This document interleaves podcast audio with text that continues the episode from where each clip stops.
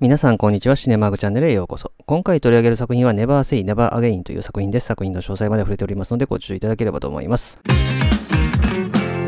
それではこの Never Say Never Again という作品の基本情報から紹介しておきますと、この映画は1983年のイギリス・アメリカ合作映画で上映時間134分ですね。で、この映画はですね、007シリーズのサンダーボール作戦のリメイクと言ってもいい作品なんですね。なので、あらすじはサンダーボール作戦と基本的には一緒でですね、アメリカの核弾頭2機がですね、盗まれる事件が発生して、英国情報員のジェームズ・ボンドがその核弾頭奪還に向けて、地中海にいる大富豪のラルゴを調査し始めるという作品なんですね。で、この映画がですね、制作された経緯について簡単に紹介していきたいと思います。この話は007スペクターの時にも少し話はしたと思いますが、改めてしておきますと、本作の原作ですね、サンダーボル作戦っていうのは、そもそもこのシリーズの映画化が始まる1962年の1作目よりも前の話に遡るんですけれども、イアン・フレミングというね、このシリーズの生み出した親、それからケビン・マクローリー、そしてジャック・ウィンテガムというですね、3人で共同執筆するような感じだったんですけれども、イアン・フレミングが他の2人に無許可でですね、小説化してしまったんですね。で、ケビン・マクローリーがですね、それに怒ってですね、訴訟を起こしてですね、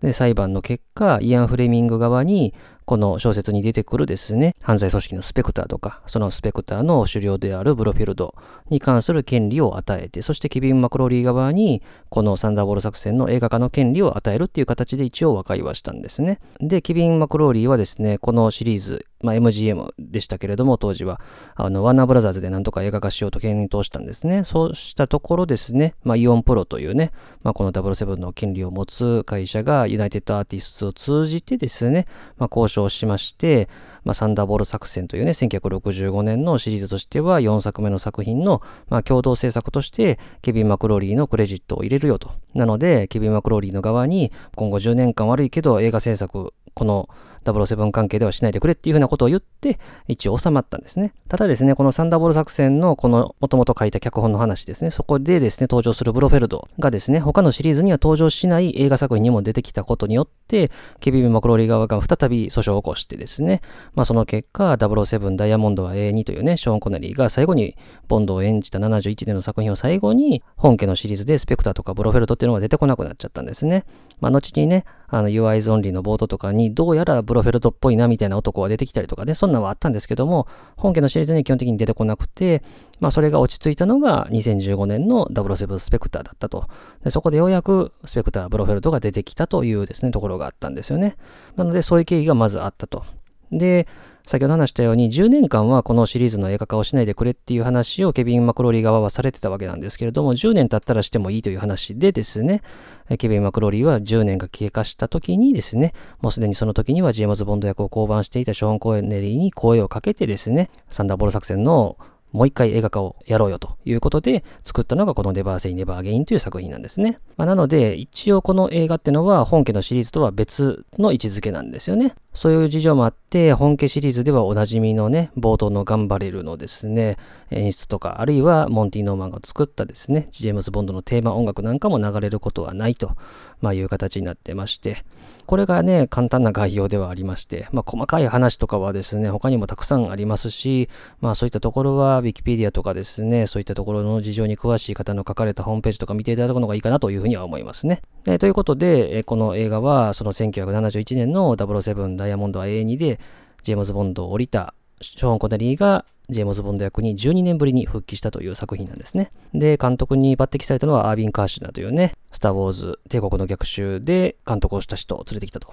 で、音楽がミシェル・ルグランで、で、撮影がダグラス・スローカムと。で、先ほども話したように、ジェームズ・ボンド演じたのがショーン・コネリーで、ボンドガールのドミノを演じたのがキム・ベイシンガー。ラルゴを演じたのがクラウス・マリア・ブランダウアですね。まあ、後に愛と悲しみの果てに出てるね、俳優さんですね。で、ブロフェルドを演じたのがマックス・フォン・シドーで、ナイジェルを演じたのがローワン・アトキンソン、そして M を演じたのがエドワード・フォックスとなってますね。で、この作品の興行成績ですけれども、以前ですね、007オクトパシーの時にも話はしましたが、オクトパシーが年間2位で、このネバーセイネバーアゲインが4位だったということで、まあ、トップ5に007の関連作品が2作品もランクインしたという年だったんですよね。ただですね、ショーン・コネリーが復帰した本作っていうのは1回限りという形になりましたんで、ショーン・コネリーがジェームズ・ボンド演じたのは本当に本当にこれが最後になったという作品ですね。ということで、前置きはさておきまして、本作見た感想の話をしていきたいと思います。まず、ショーン・コネリーの話からしておくと、まあ、12年ぶりのシリーズ復帰ということで、この当時が、ショーン・コネリーは53歳頃ですね。で、後を継いだロジャー・ムーアの方が3歳年上なんで、当然、ショーン・コネリーの方がロジャー・ムーアより若いんですけども、見た目的にもなんかちょっと若々しくなったような気もするというか、もちろんね、ショーン・コネリーも12年前に比べたら老けてるんですけども、なんかロジャー・ムーアがなんか老けていくのを年々見ていくのに比べればなんかそこまででもないなって感じがしてですね。やっぱり初代ジェームズ・ボンド、ショーン・コネリー、ここにありっていうかね、なんかそういう感じもしてですね、まあさすがだなという感じもすると。ただね、その、いわゆるジェームズ・ボンドらしいなんかスーツ着たりタキシード着たりっていうところではなくて、スウェットみたいな服を着てですね、久しぶりに訓練を受けるという感じのところなんかは、なかなか新鮮だなという感じがしますね。で、まあこの辺りの序盤の描写っていうのはもう、まあ仕事がなくなってしまって、なまった体を鍛えるっていう場面になってるわけですけれども、これは当然、ジェームズ・ボンドを演じていたショーン・コネリーが12年間この役をお休みしてたわけですから、まあその間ですね、しばらく仕事がなかった。まあもちろんね、あのジェームズ・ボンド役以外の仕事はしてたんですけども、まあそういった現実とも重なってですね、まあなかなかこの辺の場面なんかは面白いし、まあその際のですね、あの採尿に来たね、看護師さんへの一言はですね、もうただのセクハラ発言なんですけども、非常に面白い発言だったなというところで、当時のロジャー・ムーアのジョークなんかよりもこのジョークの方がよっぽど面白かったなという気はしましたね。ただですね、やっぱりジェームズ・ボンドをショーン・コネリが演じてるという以外はですね、基本的にこのシリーズっぽいものってのはないんですよね。で、このシリーズっぽいものって何かっていうと、やっぱりモンティ・ノーマンの作ったあのテーマ音楽なんですよね。で、これがないっていうのがめちゃくちゃでかいんですよね。めちゃくちゃ致命的なダメージになっちゃってるな。やっぱりこの音楽なくしてこのシリーズはありえないんだなっていうのは痛感させられるとこですね。もしこの音楽が使えませんとなった場合、このシリーズは継続できるのかっていうふうに思うぐらいに、この音楽って大事だったんだなというとこですよね。で、このネバーセイネバーゲインで音楽を担当したのはフランス人のですね、作曲家ミシェル・ルグランというね、親日家としても知られてる人ですけれども、この人の作った音楽っていうのはもうなんかちょっと本家シリーズに気を使ったような音楽というかね、あんまり似せすぎるのも良くないというところで、非常に難しいね、さじ加減が求められたところだと思います。まあ、その意味において、めちゃくちゃ違和感のある音楽を作らなかったってところにおいては、まあ、すごく良かったんだと思いますけれども、このモンティ・ノーマンっぽい音楽を作れないというね、えむずがゆさからちょっと無難な音楽にもなっちゃったのかなという気はするので、まあ、この辺りはちょっとかわいそうかなという気はしますね。で、まあ、007サンダーボル作戦というね、その本家のシリーズの65年の作品と本作っていうのは比べてもいいと思うんですが、まあ、核弾頭が盗まれて、ボンドがその調査に動くっていう話以外は、基本的に別物と言ってもいいぐらいに全然違う映画ですね。もちろん登場するキャラクターとかは基本的に一緒なんですけども、まあ、俳優の見た目も違うし、まあ、そのあたりのキャスティングで異なるものにしようという意図はね、あの感じるし、ね、あの撮影されたロケ地とか、えー、映画の舞台となる場所なんかも異なるので、まあ、基本的には違うというふうに思っていただいてもいいかなと思いますね。で、じゃあ本筋の物語はどうかっていうと、正直私が面白いと感じたのは、ボンドが現場に出るまででしたね。あの、先ほども話した、その、なまった体をね、鍛えるために序盤ね、スウェット着ていろいろやらされる場面とか、あの辺が一番面白かったなというか、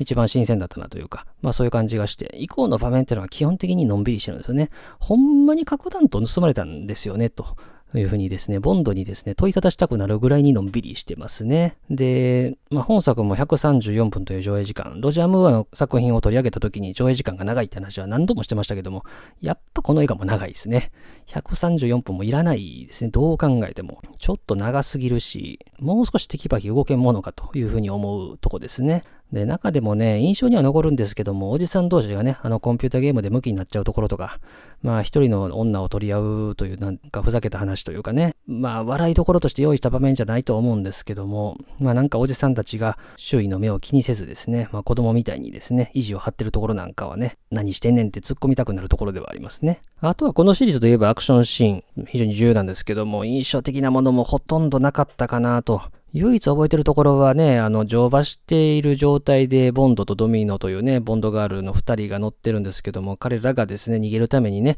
海に落ちていくっていう場面がありますけども、その海に落ちる場面での明らかな合成のインサートがね、非常に印象に残っちゃったっていう感じがしましたね。あと、サンダーボール作戦の、その、オリジナルのところとの比較で言うと、あの映画は、あの、水中の場面が多すぎて、動きがもっさりしてたって話をしましたけども、まあ、それを反省を生かしたのかですね、水中の場面っていうのは最低限にしてたってところがあったんで、まあ、そこは良かったんじゃないかなというふうに思いますね。まあ、そしてそんな中でも、なんか、一番最後にこの映画をかっさらっていったのは、ローワン・アトキンソンだったかなという気がしましたね。まあ、ロバート・ピキンソンはこの頃まだミスター・ビーンやってない頃ですから、後に彼がこのミスター・ビーンの役を初めてブレイクしなければ、まあ、何の印象にも残らないキャラクターだったはずなんですけれども、まあ、後に彼がミスター・ビーンとして大ブレイクしてしまった以上ですね、まあ、その以前の姿をですね、ここで確認できるっていうのは非常に貴重かなと思いますね。まあ、なので、結果的に一番最後をかっさらっていったのはロバート・キンソンというですね、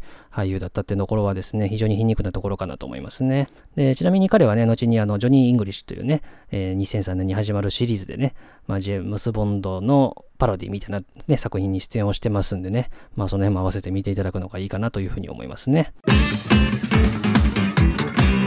ということで今回は作品紹介として Never Say Never Again というですね、ショーン・コネリーが12年ぶりにシリーズに復帰をしたサンダーボール作戦のリメイク作品について取り上げました。やっぱり時代なのかなっていうふうに思うんですけども、もう上映時間がやっぱ長すぎるんですよね。100分ぐらいにこの程度の内容だったらまとめられたかなという気はしましたし、正直言ってショーン・コネリーがジェームズ・ボンドを久しぶりに演じましたというところ以外にちょっと価値を見出すのは難しいなというふうに感じた作品でしたね。ということで当チャンネルでは他にも様々な作品の紹介してますんで、いろいろ聞いていただければと思います。最後までお付き合いありがとうございました。